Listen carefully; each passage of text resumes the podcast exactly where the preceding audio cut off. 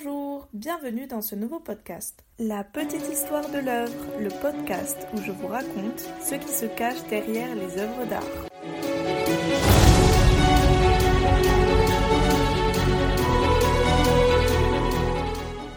Aujourd'hui, nous allons parler de l'histoire qui se cache derrière l'œuvre La Nuit étoilée. Il s'agit d'une peinture sur huile réalisée par Vincent van Gogh en 1889 car cette nuit étoilée n'est pas si déformée qu'on le croit, et les conditions dans lesquelles il la peint sont assez particulières. Cette histoire commence en 1889 lorsque Vincent van Gogh est interné de son plein gré dans l'hôpital Saint-Pierre de Mosole à Saint-Rémy de Provence. C'est un petit village du sud de la France près de Arles et cet hôpital était un cloître tenu par des religieux. Alors pourquoi il en vient à se faire interner dans ce qu'on peut appeler un asile? Eh bien, c'est suite à une violente dispute avec son ami le peintre Paul Gauguin, dont nous parlerons d'ailleurs dans le prochain podcast. Cette dispute a lieu à Arles, où Van Gogh s'est installé après avoir quitté Paris à la recherche de nouvelles couleurs et pour s'évader de la grisaille parisienne.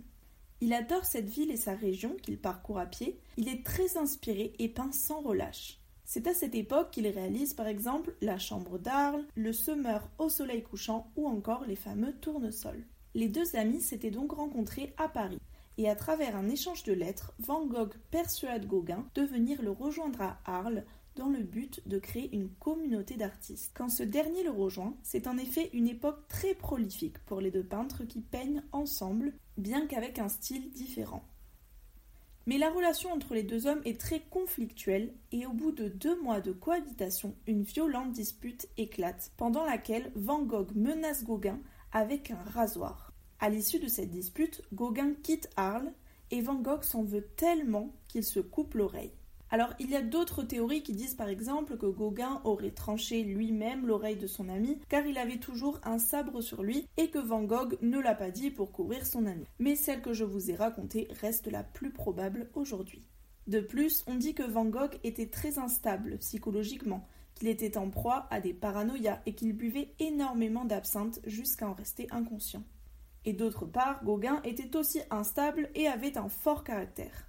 C'est à la suite de cet événement tragique que Vincent van Gogh est d'abord hospitalisé à Arles afin de soigner son oreille, puis il décide de soigner notamment ses pensées suicidaires et son état psychologique, et donc se fait interner dans l'asile de Saint-Rémy de Provence en mai 1889 l'artiste restera à l'asile Saint-Pierre de Mosole pendant un an et c'est une période des plus productives de sa vie d'artiste. Il y peindra environ 150 toiles, dont celle de la sieste.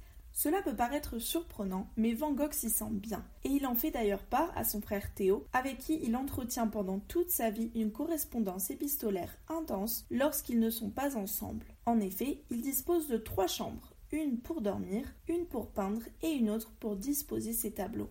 Il se sent heureux et soulagé d'avoir trouvé une ambiance sereine pour se consacrer à sa peinture. Il est d'autant plus inspiré par les couleurs et la lumière des paysages de Saint-Rémy de Provence. Lui, qui adore peindre en extérieur, peint désormais depuis la fenêtre de sa chambre, comme c'est le cas de la fameuse Nuit étoilée. Van Gogh a peint beaucoup de toiles de jour, mais il aime aussi représenter la nuit, qu'il considère comme plus vivante et colorée que le jour. Il sort la nuit pour peindre avec des bougies autour de son chapeau de paille pour voir ce qu'il peint. De sa fascination pour la nuit naît sa passion pour l'astronomie. Il devient d'ailleurs un lecteur assidu de la revue intitulée L'astronomie de Camille Flammarion.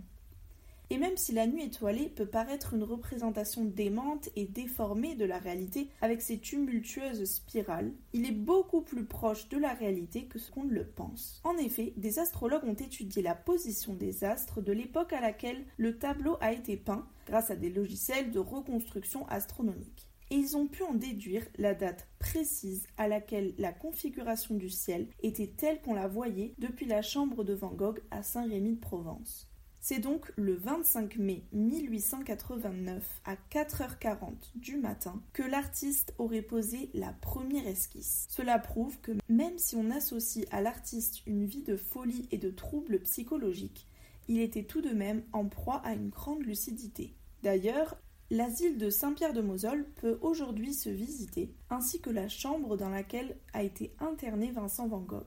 Il y a également un parcours dans le village de Saint-Rémy de Provence qui vous permet de suivre les paysages qui ont inspiré les peintures réalisées par Van Gogh pendant son séjour.